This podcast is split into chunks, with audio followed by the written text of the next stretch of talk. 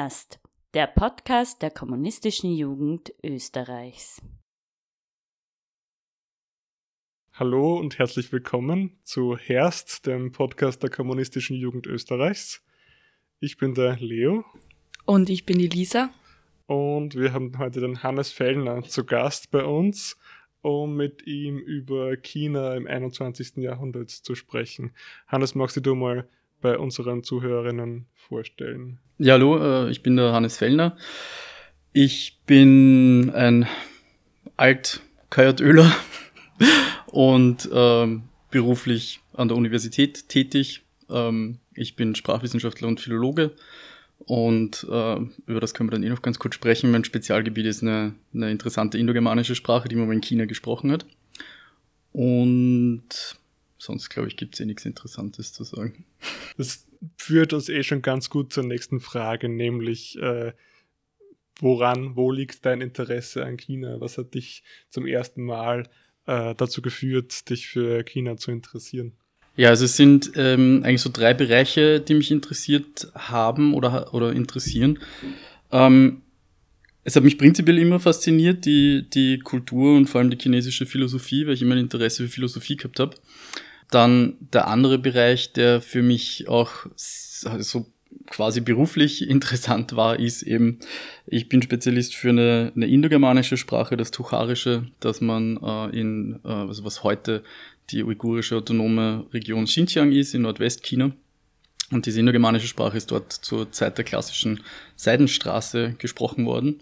Und ähm, dadurch, also in einem multikulturellen und multilingualen, multiethnischen Kontext.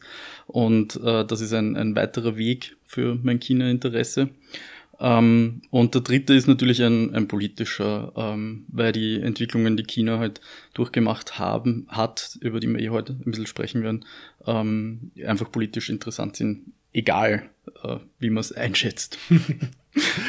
ja, ich glaube, äh, da decken deine Interessensgebieten schon ganz viel ob das wir heute auch besprechen werden, beziehungsweise in den nächsten paar Folgen zu China im 21. Jahrhundert.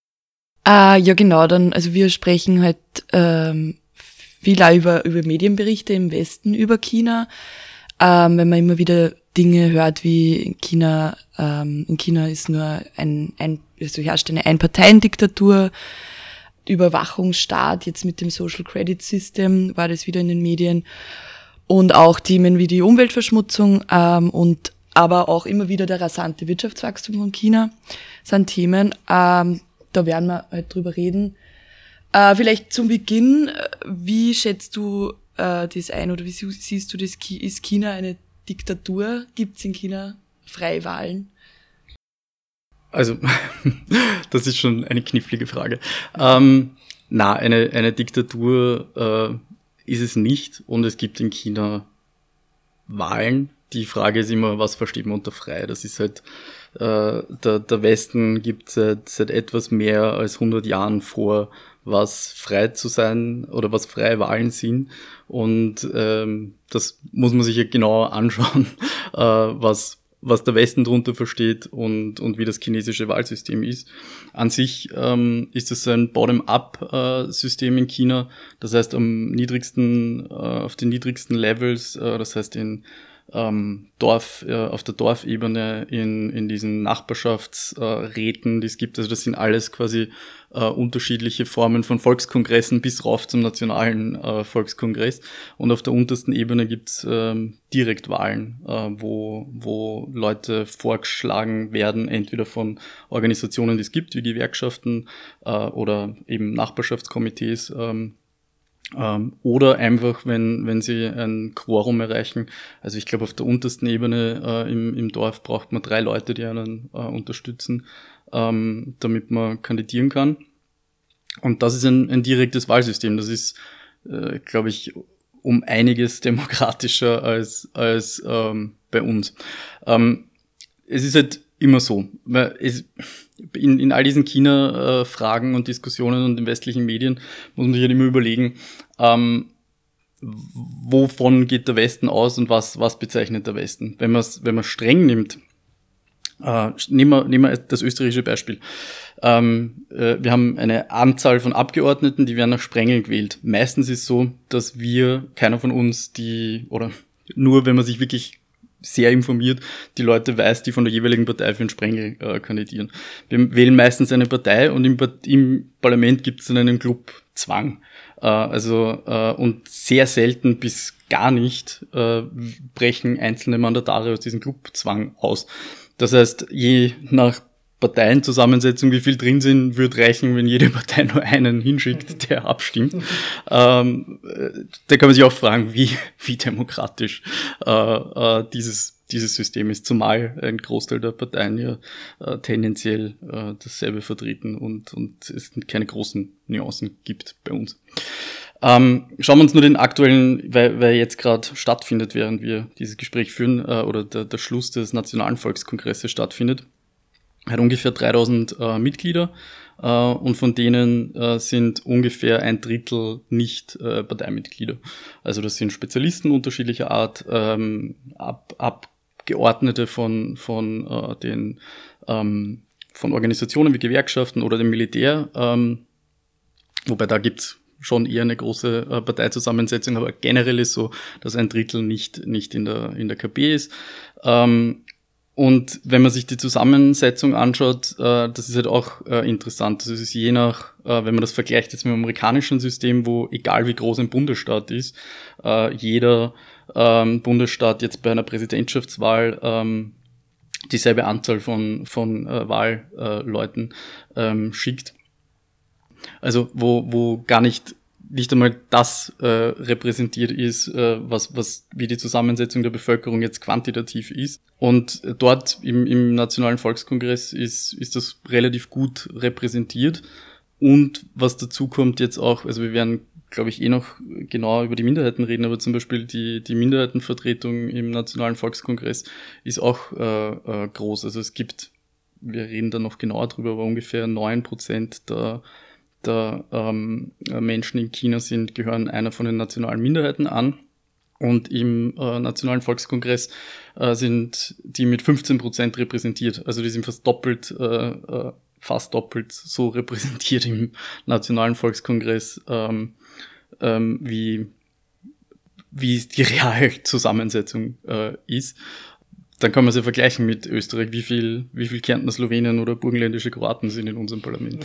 ähm, also ähm, es, es kommt immer darauf an, aus welcher Perspektive man das betrachtet, aber ähm, tendenziell, und das hat sich auch verstärkt ähm, jetzt einfach auch durch diese Covid-Krise, äh, ist das meiste, was in den westlichen Medien berichtet wird, hat immer, hat zumindest dieselben äh, mindestens dieselbe Art von Propaganda, wie man es vielleicht China geneigt ist vorzuwerfen.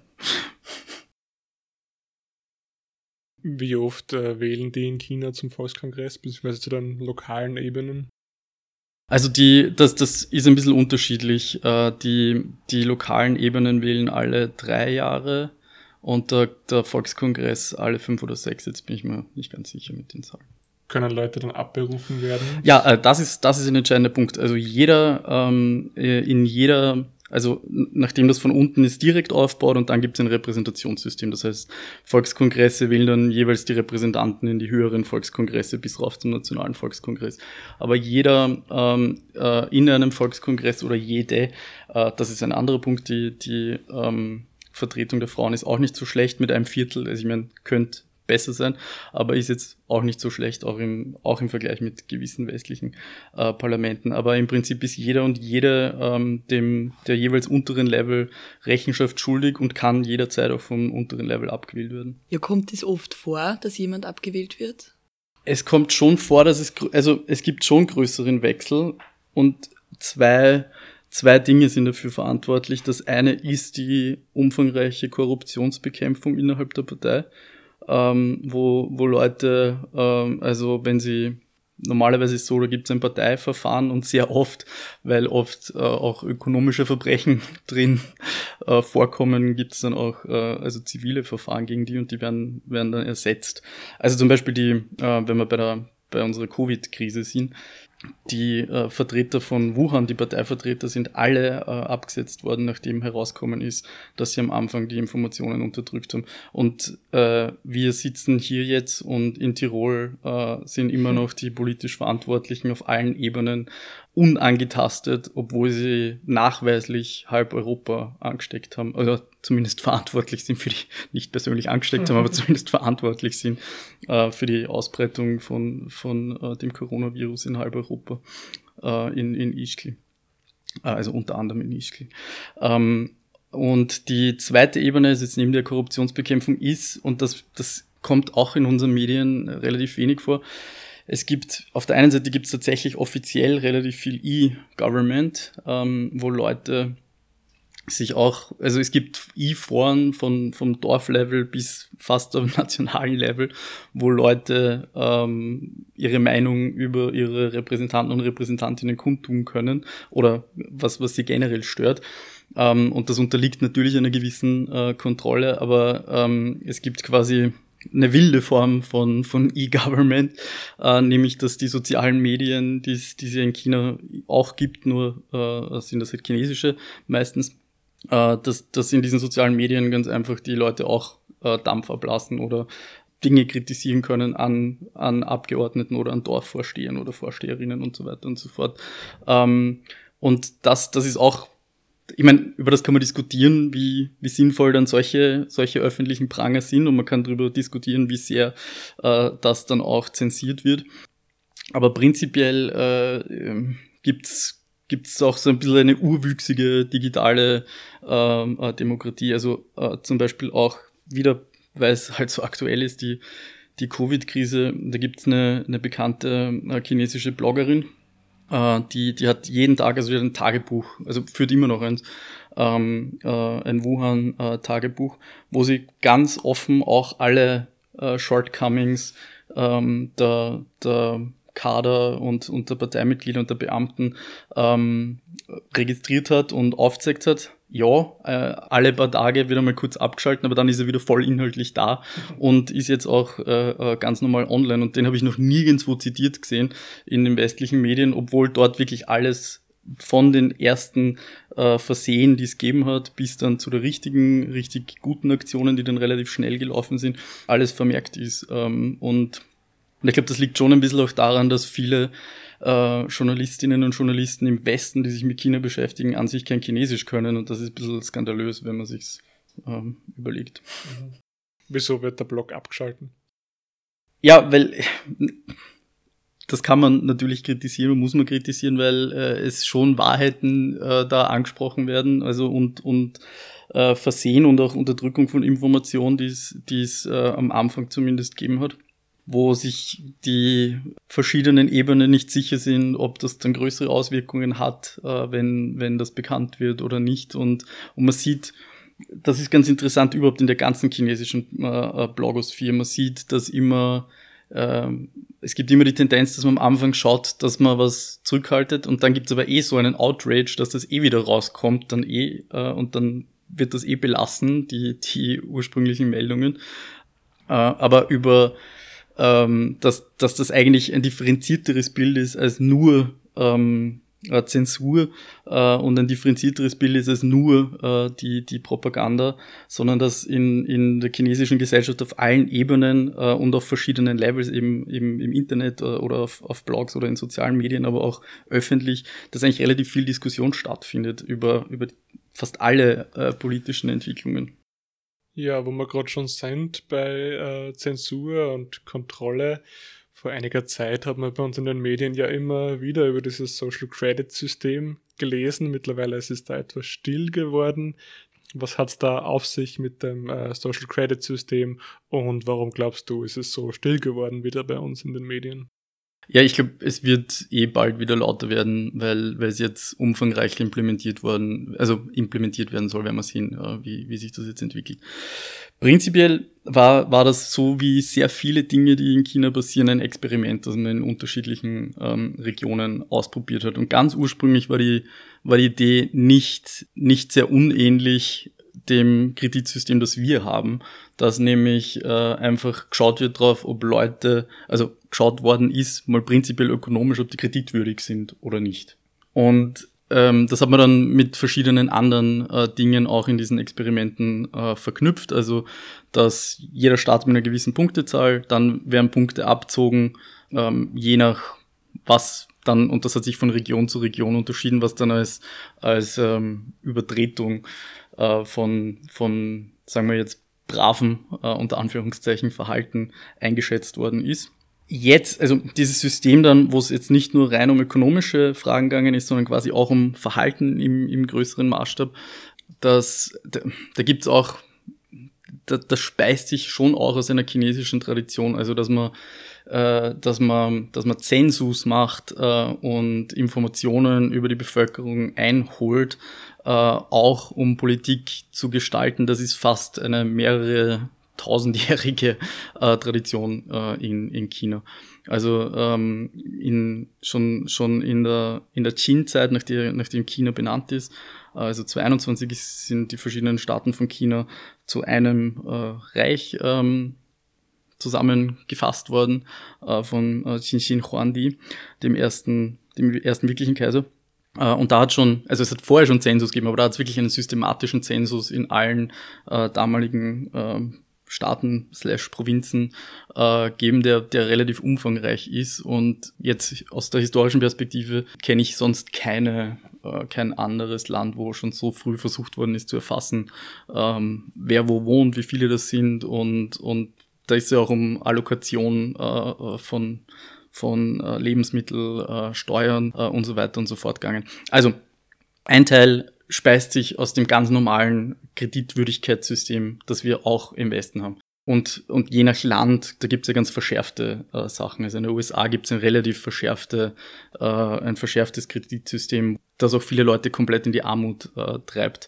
Weil äh, dann ist man halt bei einer Bank kreditunwürdig und holt sich eine neue Kreditkarte und ist dann dort unwürdig und das geht so weiter, bis die Leute dann überhaupt keine, mehr oder weniger keine Bankkonten mehr äh, führen, führen können. Und in, in, im Westen werden ja auch da Informationen zusammengepoolt. Also äh, das ist jetzt die eine Seite und das das war äh, äh, natürlich in dieser rasanten Entwicklung, wo dann jeder einen Kredit wollte, um eine Firma aufzumachen in, in China, äh, war das so ein, ein Aspekt, dass man mal geschaut hat, okay, wer, wer ist überhaupt kreditwürdig prinzipiell. Dass man das äh, eben mit auch mit Ressourcenallokation und auch Steuerfragen verbindet. Äh, wie gesagt, da gibt es einen Strang, der ist, glaube ich, den kann man sagen, dass der aus der chinesischen Geschichte äh, kommt. Und dann, was halt dazu kommt, das ist eine Frage, die muss man diskutieren und das wird, das wird in China auch äh, äh diskutiert. Also wie, wie sehr verwendet man das, um, um Verhalten zu steuern? Ähm, und in in China geht es jetzt nicht nur darum, um Verhalten zu steuern, sondern da geht es auch darum, okay, wenn jetzt wer äh, sich entweder ökonomisch oder sozial in einem gewissen Rahmen schlecht verhalten hat, dann äh, wird ihm zum Beispiel der Aufstieg in, in, äh, in Staatsämtern äh, schwieriger gemacht. Und ähm, wenn man anschaut, wer bei uns in Staatsämtern ist, dann kann man sich natürlich schon äh, überlegen, ob nicht ein System, wo man, wo, wo man schon schaut, wie Leute sich äh, auch individuell verhalten, äh, ob man das nicht auch, äh, ob das nicht auch eine gute Bemessungsgrundlage ist für, ob jemand ein, ein aufsteigen soll in einem Beamten- oder Staatsapparat. das Interessante ist, dass es halt Studien gibt, die äh, repräsentative Studien auch von, von westlichen äh, Wissenschaftlern, die, die sagen, dass an sich die äh, Chinesen und Chinesinnen mit dem nicht unzufrieden waren jetzt in diesen, in diesen Testphasen und es nicht so schlecht äh, gefunden hat. Und vielleicht um eine größere, größere Frage dran anzuschließen.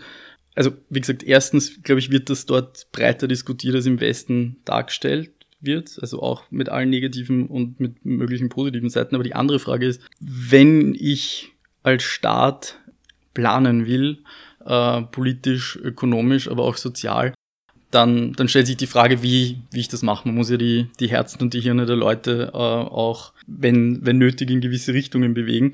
Und ähm, ob, ob das Social Credit System da, da gut ist oder nicht, ähm, ist die Frage. Es ist wahrscheinlich besser, äh, besser so ein System als irgendeins mit rigorosen, rigorosen Strafen, äh, ähm, wenn, wenn man wirklich das massenhaft sozusagen einsetzen will zu, zu gesellschaftlichen Planung oder zur Steuerung äh, von massenhaften Verhalten. Ist was, was man, was man diskutieren muss, aber, aber wie gesagt, äh, in, der, in der Einschätzung vom Westen gegenüber äh, China ist da wieder ein Haufen Propaganda äh, dabei. Es, es ist halt, wenn man, wenn man sich anschaut, wie viele Informationen über uns gesammelt werden, egal wo, in den, in den sozialen Medien, äh, auch über, also auch Videoaufnahmen von uns, also in, in Österreich ist zum Glück noch nicht so schlimm, aber in London ähm, äh, gibt's genauso viel Videokameras wie in einer durchschnittlichen chinesischen Stadt, wahrscheinlich sogar mehr. Oder äh, dasselbe gilt doch für die, für die USA. Und ähm, jetzt ist so, die, diese, all, all die Informationen, die über uns gesammelt werden, sind zu, zu einem Großteil in privater Hand äh, und werden privat verkauft und werden privat als Ware äh, äh, gehandelt. Ähm, und in, in China ist dieses große Informationssammlungssystem äh, ist, ist staatlich. Kann man diskutieren, kann man kritisieren, ähm, aber zumindest ist die Tendenz, dass es verwendet wird, um eigentlich äh, gewisses Fehlverhalten äh, zu korrigieren oder um auszuschließen, ähm, dass, dass äh, Leute, die, die nicht dazu geeignet sind, äh, eben Repräsentanten irgendeiner Art werden in, in staatlichen Zusammenhängen oder so. Wie gesagt, man kann auch darüber diskutieren, dass das hängt damit zusammen, was man glaubt, was die Aufgaben von einem Staat äh, äh, sind. Ähm, nur bei uns, wir haben selber eigentlich keine Verfügung über die, die Daten, die wir haben. In diesen Datenbanken, in diesen Testdatenbanken für das Social Credit System äh, hat jeder ein, einsehen können. Kann man auch diskutieren und kann man auch kritisieren. Aber prinzipiell war da, war ungefähr klar, welche Daten gesammelt worden sind und von wem und warum und was das für Konsequenzen gehabt haben über unsere Daten. Wir, wir wissen ja nicht einmal, welche Daten äh, alle über uns gesammelt werden. Ne? Du hast vorher gesprochen von äh, sozialen und ökonomischen Vergehen, also Verhalten, das mit äh, Punkten belegt ist unter ökonomischen Vergehen kann ich mir schon was vorstellen. Das wäre dann vielleicht was wie Steuerhinterziehung oder Korruption. Mhm. Aber was wäre denn ein soziales Vergehen? Ja, also in, in man hat das gehört, ich habe ich hab das jetzt noch nicht verifizieren können, aber man hatte gehört, dass in China ist extrem, das ist ein, das ist aus der konfuzianischen Tradition, sind, sind halt die, ist halt die Familie eigentlich äh, sehr wichtig, die, die, die große äh, äh, Familie, also die, die, die Sippe sozusagen. Und man, man hat gehört, aber wie gesagt, ich kann es nicht verifizieren, dass halt zum Beispiel, wenn Kinder ihre Eltern nicht besucht haben, ähm, dass es dann ähm, äh, quasi Punkteabzug äh, gegeben hat. Kann, man auch diskutieren und kommt wahrscheinlich auf die Eltern drauf an, äh, ob, das, äh, ob das eine sinnvolle Maßnahme ist oder nicht. Ähm, ähm, aber solche, also da, da ist tatsächlich runtergegangen in, in individuelles äh, quasi Micromanagement. Und ja, äh, ich bin, ich bin agnostisch, was, was jetzt die, die Einschätzung von dem, von dem betrifft. Und man muss auch schauen, äh, wenn es ähm, jetzt angefangen wird, größer äh, implementiert zu werden, äh, was ja tatsächlich jetzt dann äh, die, die Vergehen sind. Ja. Du hast eh kurz vorher gesagt schon, weil man im Westen hat es einen irrsinnigen Aufschrei gegeben, aber wie äh, hat die chinesische Bevölkerung reagiert auf, also auf die Einführung oder die Testphase jetzt einmal? Also, wie gesagt, da, da gibt's da gibt's Studien dazu, eben auch sogar von, von westlichen Wissenschaftlern und, und in, in China ist das jetzt nicht so, also nicht als so schlimm empfunden worden. Und, und man, es gibt schon, man soll so, so kulturrelativistische Sachen nicht überbetonen, aber es gibt halt dort äh, äh in, in China schon einen anderen Zugang zu was der Staat kann und soll äh, und, und was jetzt sozusagen individuelle Freiheiten sind oder nicht sind, da, da, da gibt es einfach schon ähm, Unterschiede historische. Ähm, und, und das, was halt bei uns unter, unter individueller Freiheit äh, ähm, gesehen wird, ähm, wo, man, wo man nicht will, dass der Staat sich einmischt, äh, das, das wird in China ein bisschen anders gesehen als, als bei uns. Das ist einfach, ich glaube, da, da gibt es einfach reale, äh, reale Unterschiede. Also deswegen viele Sachen, die wir vielleicht, äh, die im Westen jetzt jenseits von, von Propaganda gegen China, aber viele Sachen, die wir im, im, im Westen jetzt auch sagen würden, okay, das ist vielleicht ein bisschen zu viel Eingriff vom, vom Staat in, in individuelle Bereiche. Ähm, das wird in China ein bisschen anders gesehen. Nur nochmal, die, die andere Sache ist, bei uns greift der Staat eigentlich auch relativ rigoros in individuelle Freiheiten ein ohne dass wir es, wenn man nicht drüber reflektiert äh, und dann drauf geworfen wird, halt das, das so mitkriegen. Ja.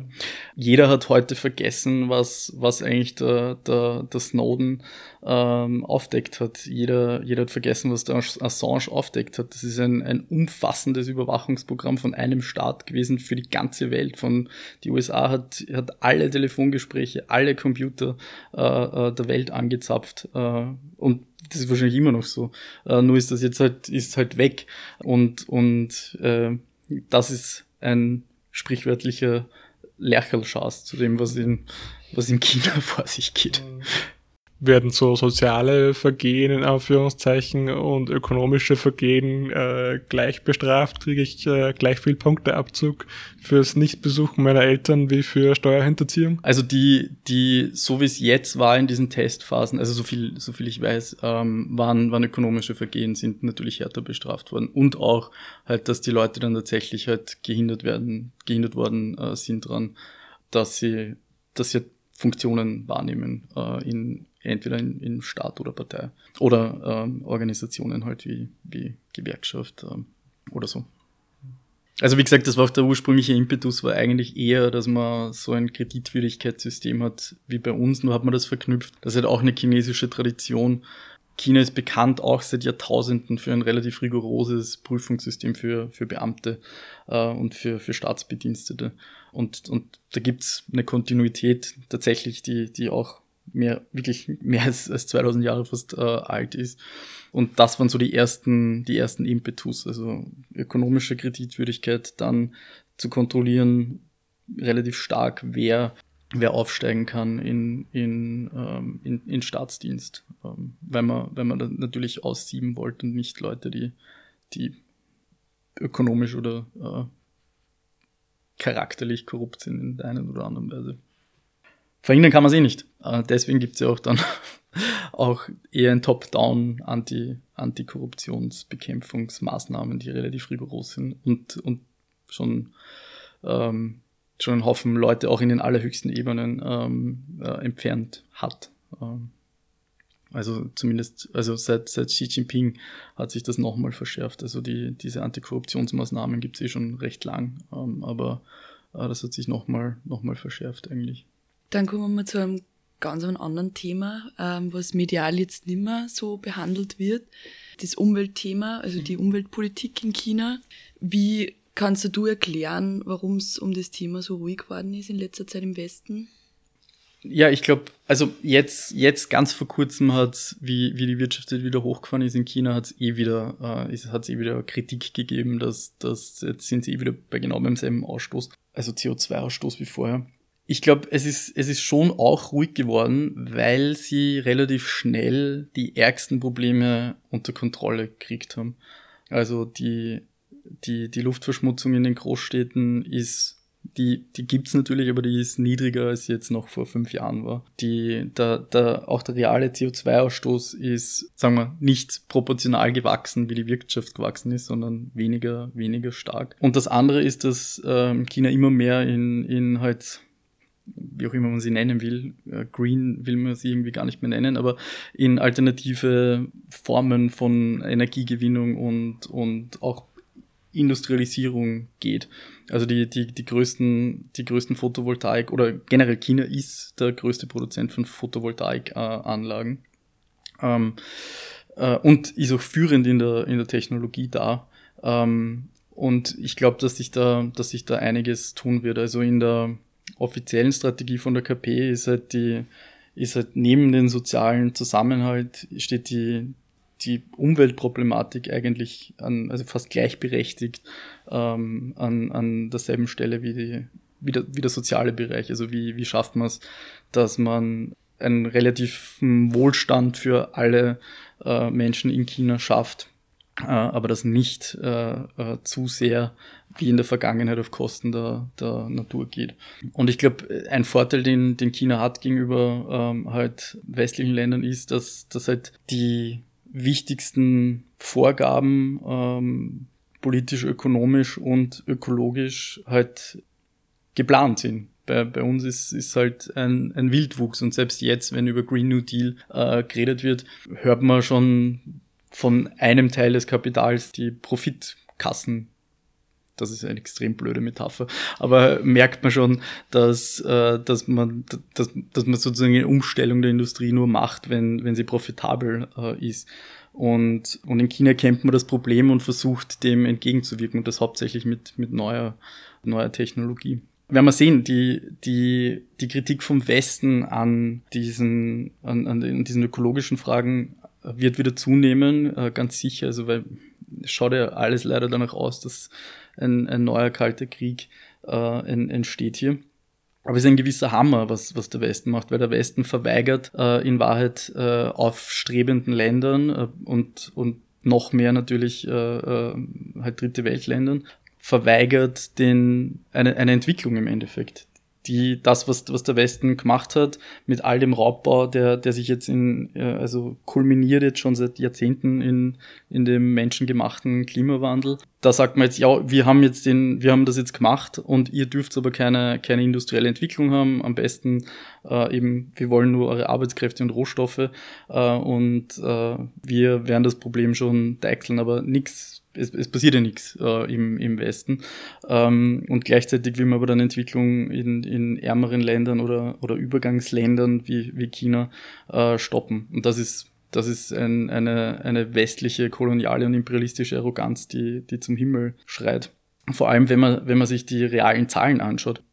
Die Amerikaner sind 300 Millionen Menschen äh, und verbrauchen ein Viertel der, der gesamten Energie. Also wie, wie kann das sein? Die, ein, ein Durchschnittseuropäer verbraucht nur die Hälfte des Wassers wie ein Durchschnittsamerikaner. Und äh, das, was der, was der Europäer verbraucht, ist wieder fast das Doppelte, was ein Chinese verbraucht. Ähm, also äh, das ist einfach so eine, eine Ungleichgewichtung und wie, wie Ressourcen jeder Art in, also vor allem in den anglophonen Ländern verschwendet werden, äh, also und zerstört werden, bis, bis halt hin zu menschlichen Ressourcen. Das schreit weit mehr zum Himmel, als was äh, in, in China passiert. Eine Geschichte, die bei uns auch öfters im Gespräch ist, was jetzt äh, Klimawandel betrifft und Dinge, die wir tun können, ist der Verkehr. Äh, hat in China jeder Auto. das, war immer, das ist immer der Klassiker, die, die, das, wie, wie ich in die Schule gegangen bin in den in den 90er Jahren war das auch immer so, die, die Geografie-Lehrer und Lehrerinnen haben immer gesagt, stellt euch vor, jeder Chinese hat ein Auto. ähm, der, der, ein, ein entscheidender Punkt ist, und da ist China auch wieder führend weltweit, ist, dass das ist das einzige Land, was systematisch den Eisenbahnverkehr äh, und den öffentlichen Nahverkehr ausbaut und auf und gut ausbaut. In ja, äh, jetzt in, in diesem ganzen ähm, ähm, äh, flüssig, äh, äh, flüssig, also Schieferöl-Boom, äh, den es in den USA gegeben hat, sind auch Eisenbahnstrecken ausgebaut worden, muss man dazu sagen.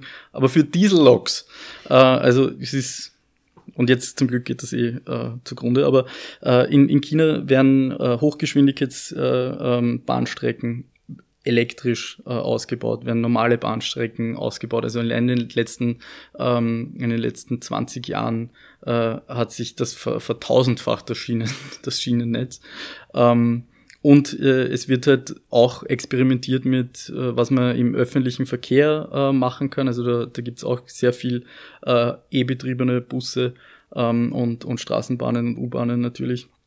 Ähm, und, und auch äh, in, in einem Ausmaß, an, an Schnelligkeit, äh, wie man sich kaum, kaum vorstellen kann im, im, im Westen. Und das andere ist also zum Beispiel, ähm, früher hat man immer, also das was man eh so, was auch so ein bisschen Vorteil, Stereotyp äh, ähm, asiatisch ist, die, die kleinen Mopeds, die, die stinken und laut sind. Ähm, und das hat man einfach mit einem Gesetz hat man die abgeschafft und durch elektrische ersetzt. Und, und das ist gegangen innerhalb von, von kürzester Zeit. Und wenn man heute so, so Elektro, äh, so Benzinmopeds überhaupt noch sieht, dann, dann wirklich nur am Land und in den Provinzen, aber selbst, also in, in ländlichen Provinzen, aber selbst, selbst dort wird auch sukzessive solche, solche kleinen individuellen Gefährte umgestellt auf, ähm, auf elektrisch. Und ja, je nachdem, wie, wie, wie die technologische Entwicklung weitergeht und wie sehr sich natürlich der Konflikt ähm, zwischen Westen und vor allem der USA und China weiterentwickelt. Aber ich bin mir ziemlich sicher, dass sie ähm, die E-Mobilität, äh, Elektroautos ähm, in irgendeiner Form, weil wir wissen auch, dass die, die im Moment gebaut werden, auch nicht super sind, ähm, auch ausbauen werden, so dass das individueller Verkehr ähm, möglich ist, ohne dass er so umweltbelastend ist. Aber der entscheidende Punkt nochmal ist, dass auf jeder Ebene öffentlicher Verkehr ähm, ausbaut wird. Und, und wenn man vor, vor 20 Jahren, also eben aus der, das, das Gebiet, was mich halt äh, fachlich interessiert, ähm, die äh, uigurische autonome Republik, Repu, Repu, äh, uigurische autonome Region Xinjiang.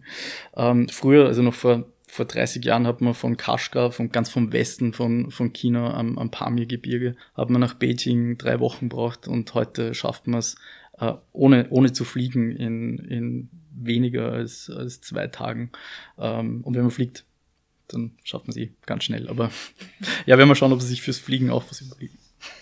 ja, dann kommen wir, glaube ich, eh schon zur, zur größten Frage.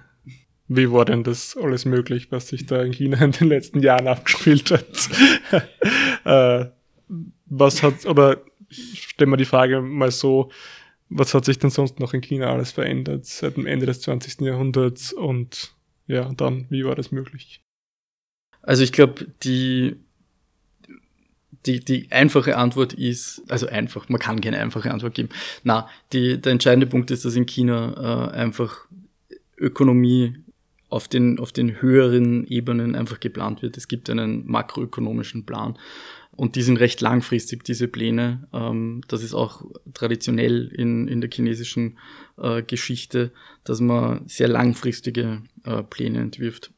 Und trotz Zickzackkursen, die es, die es gegeben hat, jetzt wenn wir von der Gründung der Volksrepublik bis heute äh, gehen, trotz, ähm, trotz Zickzack, den es gegeben hat, wie großer Sprung nach vorn, äh, Kulturrevolution, ähm, im, im Großen und Ganzen hat es einen, einen Plan gegeben, wie man dieses Land von einem der ärmsten Länder der Welt zu einem äh, inzwischen sehr technologisch fortschrittlichen, im Großen und Ganzen Armut eliminiert habenden, äh, ähm, mächtigen Schwellenland äh, macht.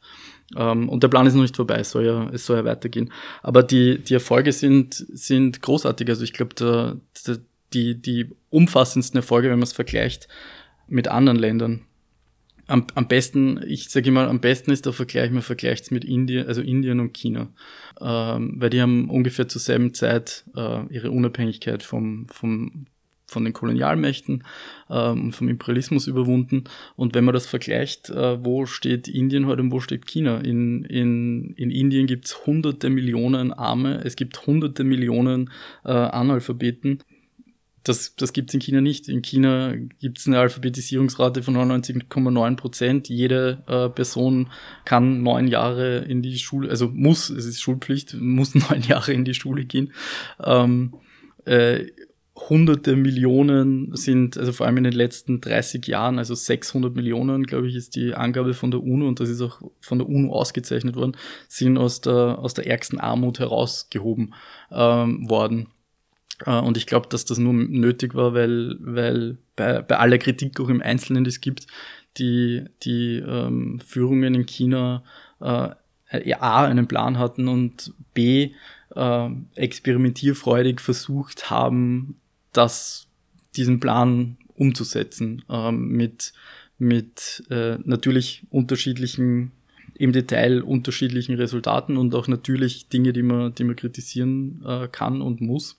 Ähm, aber äh, im Prinzip ist, ist diese Entwicklung, die China gemacht hat, wofür der Westen 300 Jahre braucht hat äh, und, und die Opfer, die es im Westen gegeben hat, äh, äh, bis, bis, bis er das Niveau erreicht hat, wo, wo China jetzt ist, ähm, das kann man ja, also das braucht man nicht, braucht man im Einzelnen nicht aufzählen, aber die, in China ist das mehr oder weniger ohne große äh, Opfer und, und einer relativ ähm, stringenten ähm, Entwicklung gegangen. Und wie gesagt, der, der, Haupt, der Hauptpunkt hier ist, dass man, dass man die Entwicklung geplant hat und dass man bis heute die, die ähm, Ökonomie äh, plant. Ja.